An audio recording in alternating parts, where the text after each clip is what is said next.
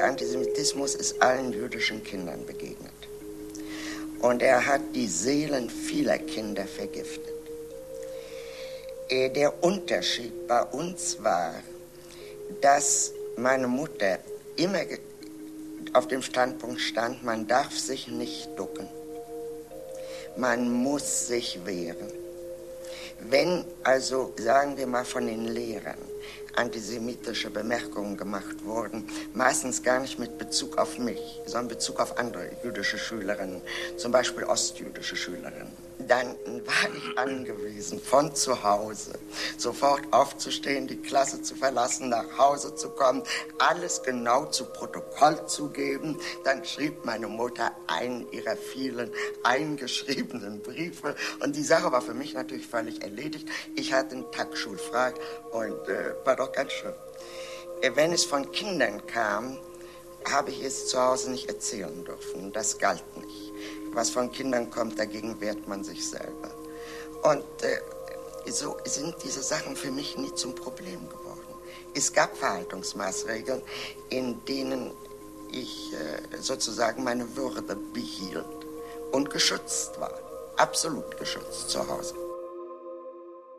Das also ist Hannah Arendt im Original, leicht verknistert, denn es ist ein Ton aus dem Fernsehinterview, das Hannah Arendt Günter Gauss gegeben hat, Anfang der 60er Jahre. In diesem Interview spricht sie unter anderem über ihr Jüdischsein und ihre Haltung dazu. Darum wird es gehen. Wir sind Heide Österreich und Tina Heidborn und wir machen in diesem Podcast sechs Tiefenbohrungen in das Denken von Hannah Arendt. Und zwar immer mit der Frage, hilft uns Hannah Arendt heute weiter? Kann man mit ihr sterbende Demokratien retten? die Menschenrechte besser durchsetzen, die politische Theorie feministischer machen. Und natürlich geht es auch um die klassischen Themen der deutsch-jüdischen Geschichte, Raubkunst und Restitution etwa. Und wir wagen die Prognose, wenn ihr diesen Podcast gehört habt, dann habt ihr Hannah Arendt besser verstanden.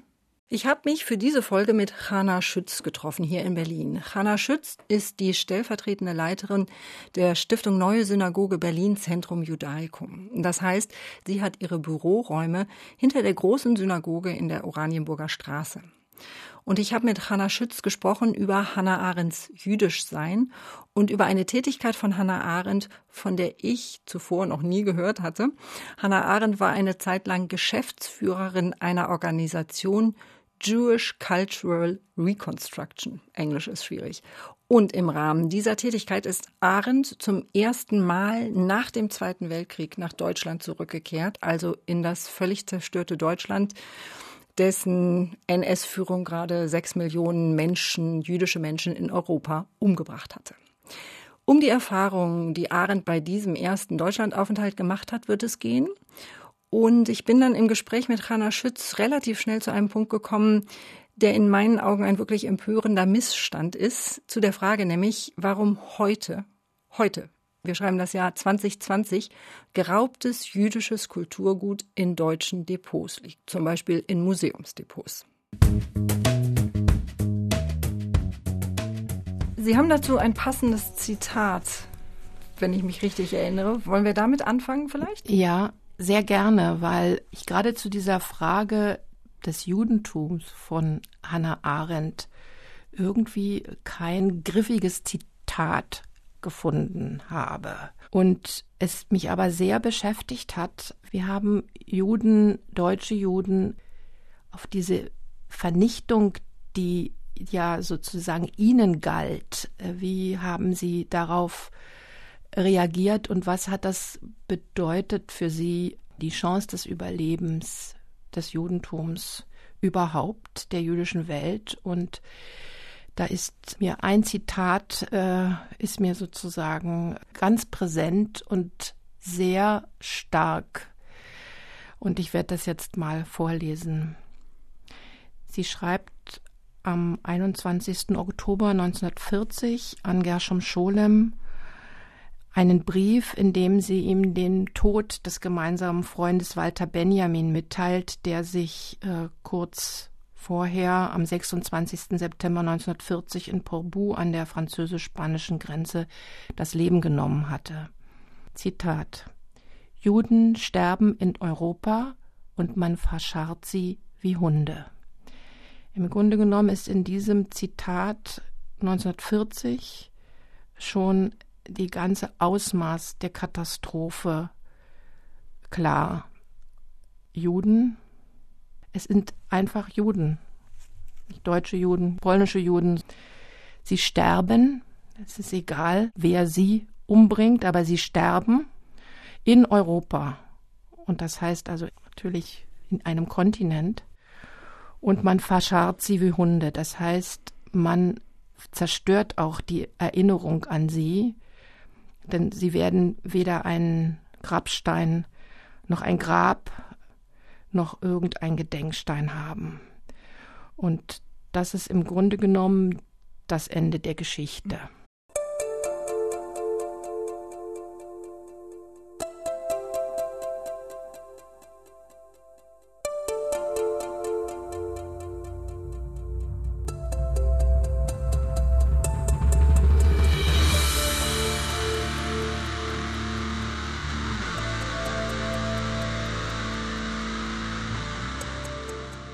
Hat sie es damals empfunden, wahrscheinlich.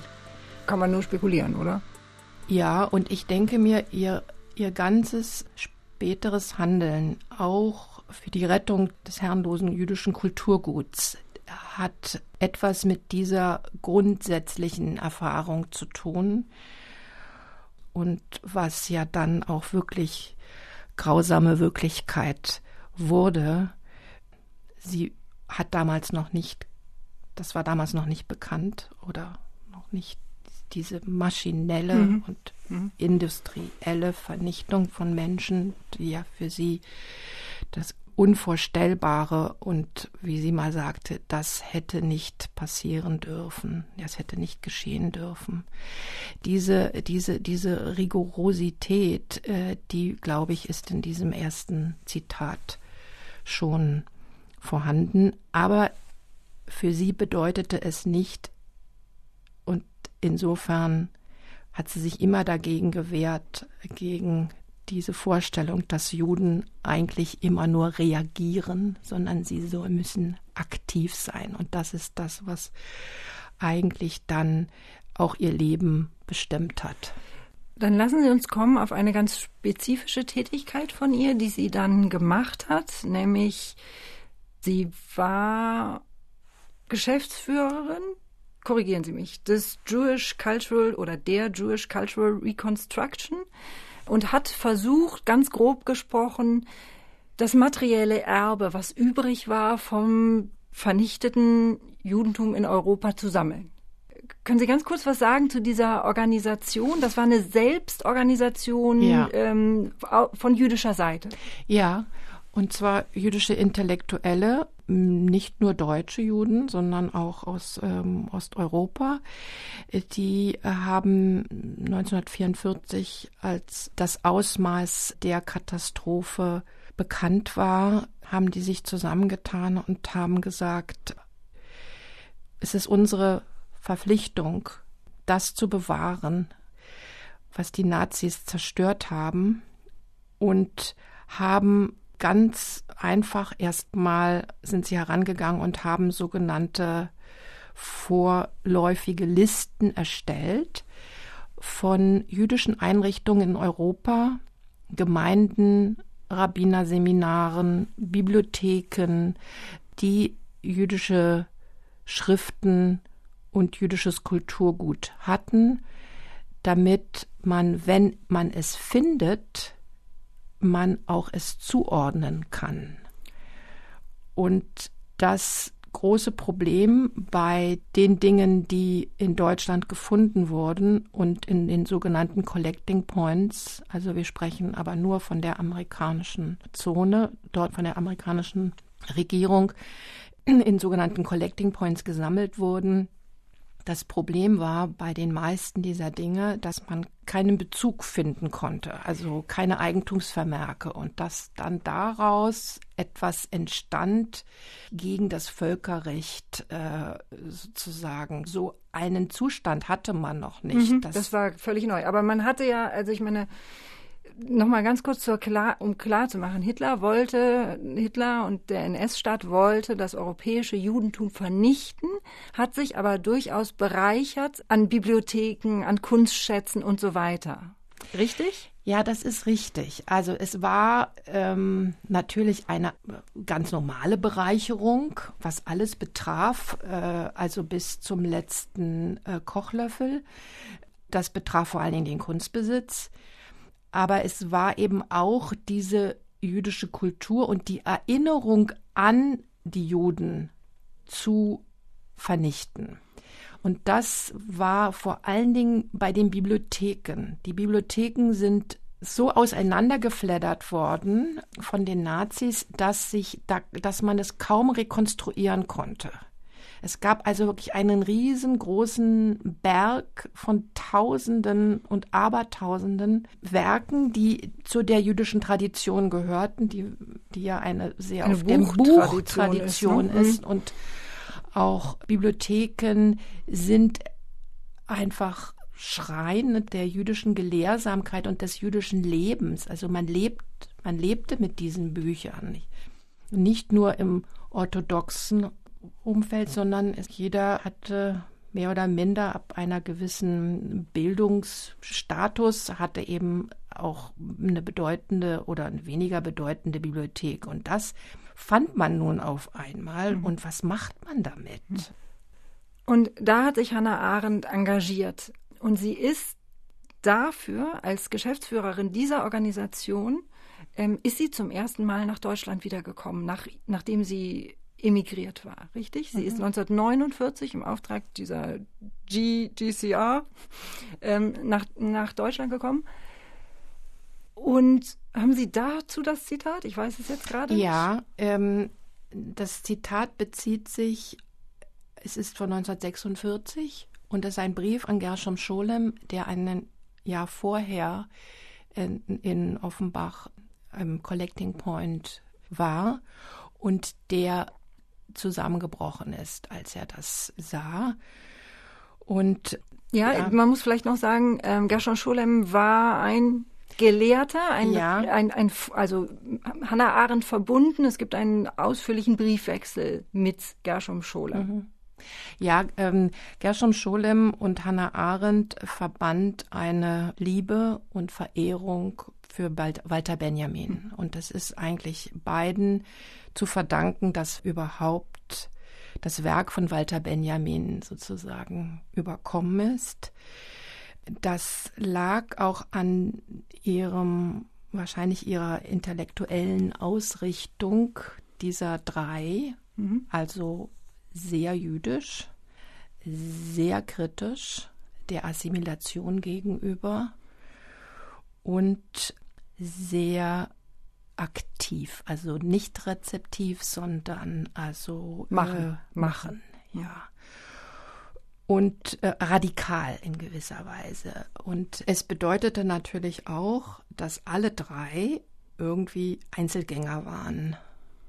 Und ich würde gerne dieses Zitat vorlesen. Hannah Arendt, also an Gershom Scholem, 27. November 1946. In einem gewissen Sinne bin ich natürlich erleichtert, weil ich sehe, dass Sie auch wissen, dass dies die Sintflut ist, nachdem die Welt untergegangen ist. Nun sitzen wir also, die paar Überlebenden, die wir ja nicht eigentlich etwas dafür können, dass wir noch am Leben sind und daher ruhig dessen wieder nicht froh, aber gewiss sein sollten. Wie Noah in seiner Arche, in die wir noch nicht einmal das Nötigste haben retten können. Schlimmer ist, dass wir Paar Noahs auch noch mit dem zusätzlichen Ungeschick behaftet scheinen, unsere Archen genau aneinander vorbei und ins Nicht-Treffbare zu steuern. Und wenn ich auch dagegen bin, alle Noahs in eine Arche zu bringen, was leider angesichts der geringen Zahl derer, die wissen, was los ist, ein leichtes wäre, so hätte ich es doch mehr als gerne gesehen, wenn man ein paar Schiffchen hätte aneinander binden können oder wenigstens so steuern, dass man sich noch Hallo und wie geht's zurufen kann. Ich bin Ihnen nicht böse, dass Sie unsere Verabredung nach dem Weltkrieg fünf Uhr im Café nicht eingehalten haben. Aber ich gebe zu, irgendwie steht das Café nicht mehr.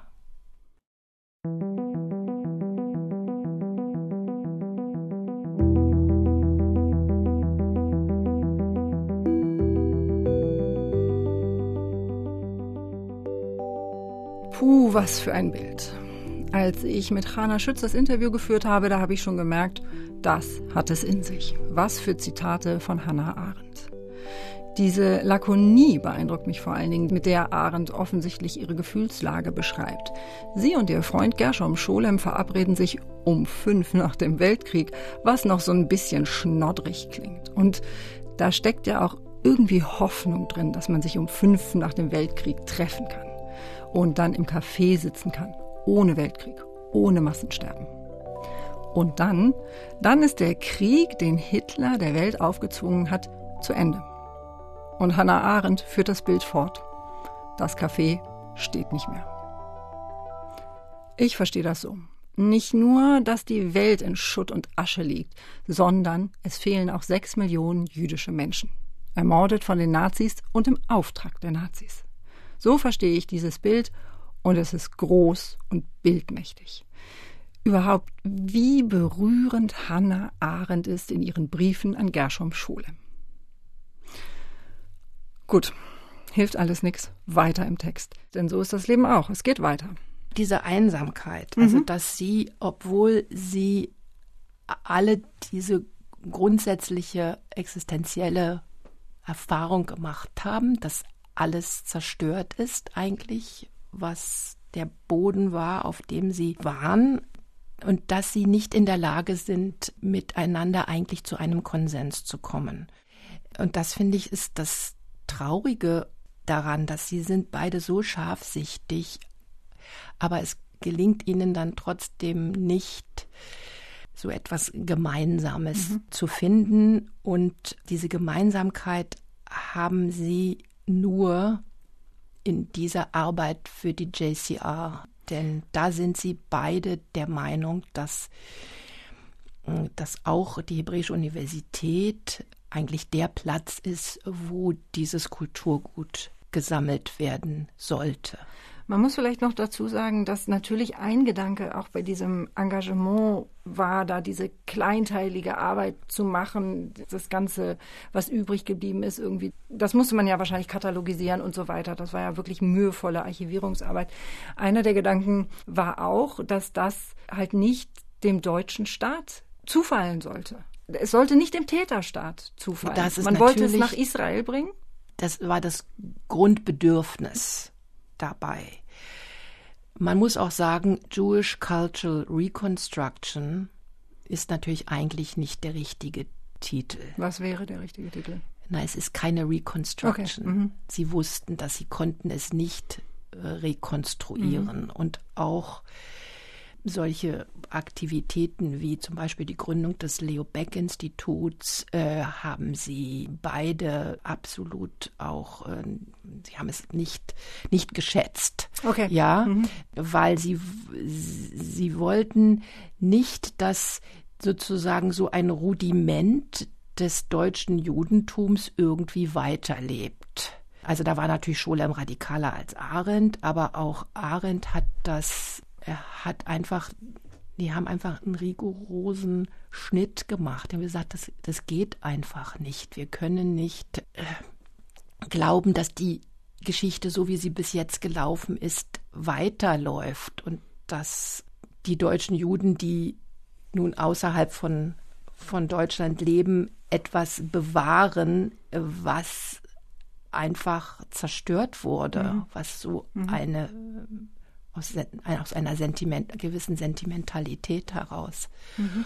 Ähm, und das, äh, das kam natürlich, der Scholem hatte natürlich, äh, war bestimmt auch, sagen wir mal, besessen davon, dass eben Jerusalem der Ort sein soll, wo diese Dinge gesammelt werden. Und Hannah Arendt hat dort sehr sehr aktive Hilfe geleistet. Zum Beispiel heute zutage ist äh, die Hebräische Universität, die Nationalbibliothek, ist der Ort, wo alle Handschriften, die es auf der Welt gibt, in einer Datenbank, in einem Mikrofilm vorhanden sind. Das habe ich bei Ihnen gelesen. Die hat das Mikro verfilmt. Die haben das, ja, ja, das war ihre modern, erste oder? Idee, ihre erste ja. Idee, dafür Gelder zu haben und Ben Gurion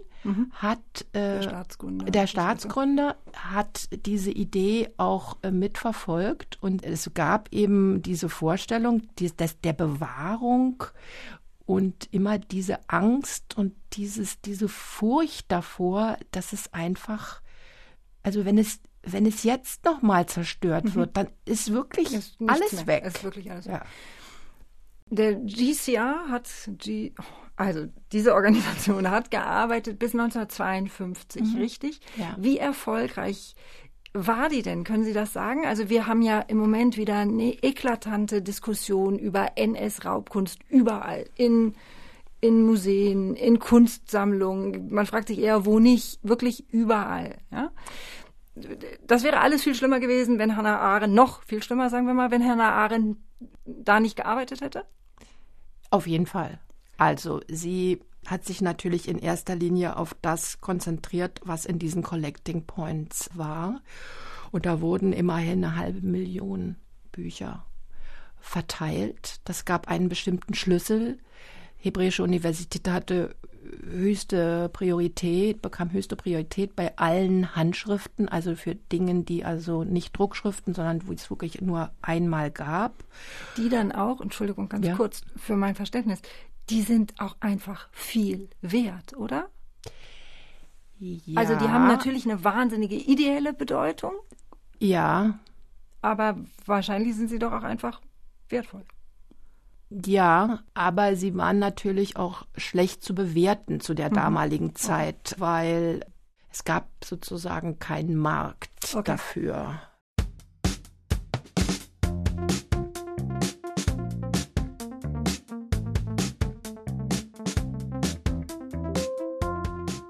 Sie kam zurück nach Deutschland. Sie wollte das bewahren. Alles aus unserer Sicht heute alles völlig legitim aus unserer Sicht unvorstellbar, auf wie viel Feindschaft sie da immer noch getroffen ist, oder nicht? Ja, vor allen Dingen Feindschaft von Institutionen, die wussten, dass sie ein Kulturgut bei sich hatten, das anderen Menschen, das Privatleuten weggenommen wurde. Das ihnen nicht gehören durfte ihren, eigentlich. Das ihnen einfach nicht gehörte. Und dass man diese, diese Vorstellung, etwas zu bewahren, was einem gar nicht gehört, ist eigentlich doch unvorstellbar. Ja. Und es hat noch nicht mal was mit, mit Wiedergutmachung zu tun, sondern es ist eigentlich doch ein ganz normaler Vorgang. Also du kommst hier als Erbe von Menschen, kommst du hin und fragst, ja, vielleicht ist ja was bei ihnen was die Nazis weggenommen haben. Und die sagen einfach, vielleicht, aber es ist schließlich unsere Sammlung.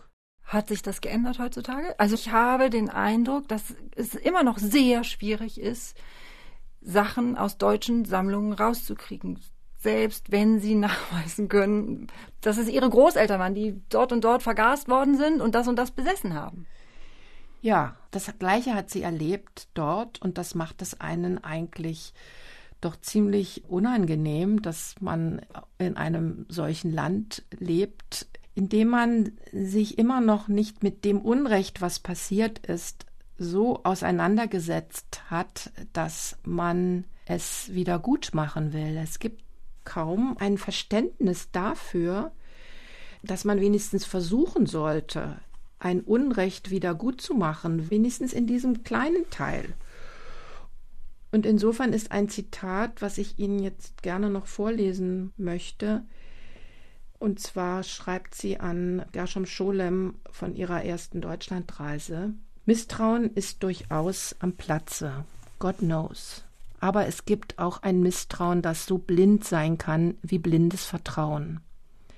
Anders ausgedrückt, man kann sich auf den Standpunkt stellen, alle lügen, alle verbergen, keiner ist guten Willens.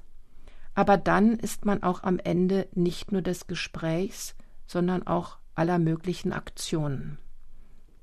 Konkret ist zu der Sache zu sagen, dass an der Spitze der öffentlichen Institutionen in Deutschland oft vorzügliche Menschen stehen, dass ich aber in jedem Büro auch bereits die Leute sehe und mit Namen nennen kann, die alles versuchen werden zu sabotieren. Die Macht der vertrauenswürdigen Menschen ist zweifellos nie groß gewesen und ist augenblicklich dauernd im Schwinden. Hätte Hannah Arendt Lösungen gehabt, wie man es besser hätte wiedergutmachen können? Also ich glaube, zu der damaligen Zeit hätte JCR mehr Geld gehabt, weiter zu forschen. Hätte man in den Museen und Archiven auch Partner gefunden, die dort willens gewesen wären, diese Dinge auch herauszugeben. Diese ganze Entwicklung wurde auch deswegen gestoppt, weil es zu diesen Globalabkommen mit dem Staat Israel dann kam, was die Wiedergutmachung und was solches Abgelten zum Beispiel von Vermögen der jüdischen Gemeinden war. Und das hätte man aber äh, wirklich darauf bestanden, dass das Individualdinge waren, die zur Kultur dieser Menschen gehört haben. Das ist einfach das Einzige, was von diesen Menschen übrig geblieben ist dann hätte man, ich glaube, sie wäre in der Lage gewesen, die vorzüglichen Menschen, die es dort auch gegeben hat, die hätten es möglicherweise geschafft, es doch zu einem guten Ende zu führen. Das Problem, was wir heute haben, ist, dass eben halt über 50 Jahre nichts passiert ist. Und da natürlich heutzutage ein Museumsdirektor sich natürlich sagen muss, ja, also das ist nun mal jetzt unsere Sammlung. Weisen Sie mir doch mal nach, äh, wem oh, was gehört hat. Aber und natürlich dann, müsste die, die Beweislage andersrum sein, ja, oder? eigentlich müsste sie andersrum sein. Und mhm. das hat sie ja damals versucht. Das hat sie damals versucht, aber bis jetzt ist es ja keinem gelungen, durch die Depots der Museen zu gehen. Es gibt keinen Zugang zu den Depots. Ich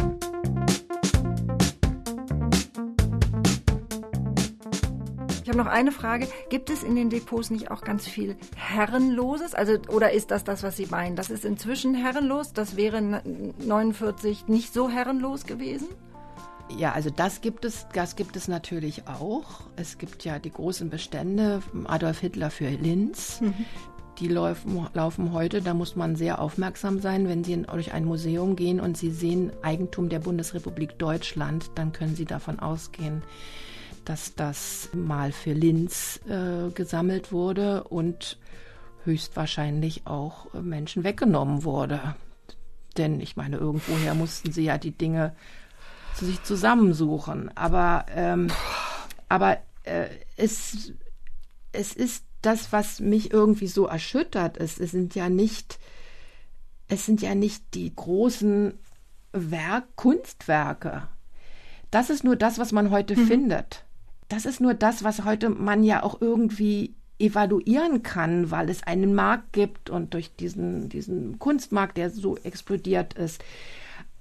Aber sie ist da einfach anders rangegangen. Sie ist auf die Dachböden gestiegen, sie ist in, Oranienburg, in die Oranienburger Straße gegangen und hat dort gesehen, was ist von der großen, wunderbaren Bibliothek der jüdischen Gemeinde übrig.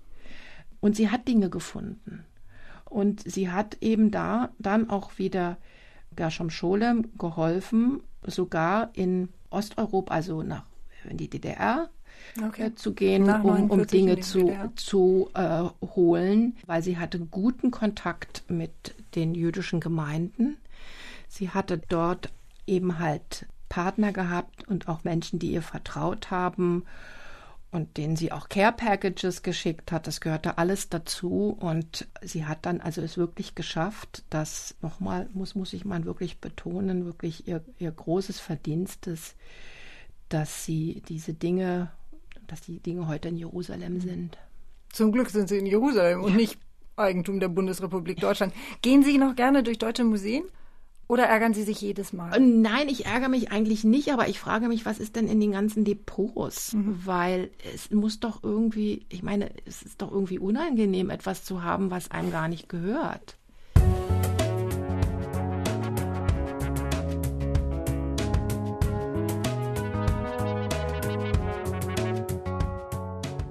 Ufts. Alles in allem muss ich sagen, kein schönes Thema oder zumindest ein Gespräch über viele Themen, wo ich mich schäme bis fremdschäme für das deutsche Handeln, sage ich mal so pauschal. Ganz viel von dem, was Hannah Schütz mir erzählt hat, wusste ich vorher nicht. Zum Beispiel Jewish Cultural Reconstruction. Ich hatte es nie gehört, aber es ist ein wichtiger Punkt in Hannah Arendts Leben. Und insgesamt muss ich sagen, das Gespräch mit Hannah Schütz hat mich in einigen Teilen wirklich ein bisschen fassungslos gemacht. Während Hannah Schütz so völlig ruhig und klar ist, weil sie das alles schon ganz lange weiß, weil sie sich beruflich damit beschäftigt. Ähm, und was mich aber auch beeindruckt hat, sie sagt es ruhig und klar, aber sie benennt es in aller Härte. Sie nimmt da kein Blatt vor den Mund. Und Heide, wie fandst du's? Also ich muss genauso tief durchatmen erstmal, äh, weil das auch einen ganz anderen Ton hat als unsere anderen Podcasts. Da reden wir dann über Demokratie oder über Feminismus und äh, das sind Themen, wo man auch einfach abstrahieren kann. Und äh, bei diesem Gespräch habe ich das Gefühl, das geht auch um eine Würdigung von Trauer und von etwas, was du hast gesagt, fassungslos, wo man fassungslos davor steht. Mir ging es beim Hören so, dass ich dachte, das kann, das kann ich nicht glauben. Für mich persönlich geht es hier nicht um Trauerarbeit. Also als Nebenaspekt vielleicht. Für mich persönlich geht es hier eher um Scham. Und ich mache als Journalistin relativ viel NS-Geschichte. Und ich halte von unserer deutschen, oft so hochgepriesenen Erinnerungskultur nicht mehr ganz so viel. Und dieses Gespräch mit Hannah Schütz hat mich genau in diesem Gefühl wieder bestärkt. Hier sind wir wieder bei unbewältigter Vergangenheit, und zwar auf Seiten der deutschen Tätergesellschaft. Und 60 Jahre später gibt es noch nicht mal ein kollektives Bewusstsein und ein kollektives Bekenntnis zu dem, was Hitler Deutschland angerichtet hat. Das macht mich immer mal wieder fassungslos. Hanna Schütz hat da einen entscheidenden Punkt angesprochen, finde ich. Beweis, Last, Umkehr. Das berührt so eine Frage wie, warum sind deutsche Depots immer noch zu? Manchmal mache ich auch Kolonialgeschichte, recherchiere da Themen. Da stellt sich genau dieselbe Frage, finde ich. Warum sind diese Depots noch zu? Wer kann das eigentlich bestimmen? Halt der Depotinhaber, so, ja. Aber es wäre echt viel geholfen, wenn da mehr Offenheit herrschen würde. Und dann habe ich noch einen Punkt, der mir immer wieder auffällt in diesem Themenbereich und der kommt bei Hannah Arendt interessanterweise ganz stark vor. Ich vermisse ein bisschen mehr kollektives Bewusstsein für das, was Hitler Deutschland gerade im Osten angerichtet hat. In Polen, in Belarus, in der Ukraine, in der damaligen Sowjetunion. Es gibt nicht genug Wissen darüber und es gibt nicht genug Anerkenntnis dessen dafür, das ist mir klar geworden in dieser Podcast-Serie, als ich sie gemacht habe, dafür ist Hannah Arendt lesen ganz wichtig, weil bei Hannah Arendt kommt das alles vor. Ich würde sagen, das ist ja wohl die nächste journalistische Aufgabe für. Der nächste Podcast. Das ist der nächste Podcast oder was auch immer. Aber wirklich sozusagen da hinterher zu gucken, das, ja. So, und wenn ihr Lust habt, euch weiter zu vertiefen in die Denkwelten von Hannah Arendt und euch weiter einzulesen, dann könnt ihr einfach unter diese Podcast-Folge gucken. Dort haben Heide und ich Literaturtipps zusammengestellt, sozusagen unsere Empfehlung, wie man sich weiter einlesen kann in Hannah Arendt und ihre faszinierenden Denkwelten und natürlich auch weiter einlesen in Hannah Arendt als Person. Und dort findet ihr auch die anderen fünf Folgen dieses Podcasts Hannah Arendt endlich verstehen. Wenn ihr die anderen Folgen noch nicht kennt, dann wisst ihr jetzt, dass es sie gibt und ihr sie hören könnt auf RBB Kultur, in der ARD Mediathek und überall, wo es Podcasts gibt. Und äh, Heide, ich freue mich schon auf deine nächste Podcast-Folge. Du kümmerst dich um das Großthema Hannah Arendt. Hannah Arendt und der Feminismus, das ist mein Thema. Und diese Folge machst du natürlich nicht alleine. Dafür habe ich mir eine echte Koryphäe geschnappt. Laut Tagesspiegel ist sie nämlich eine der profiliertesten Geschlechterforscherinnen Deutschlands. Sabine Hark.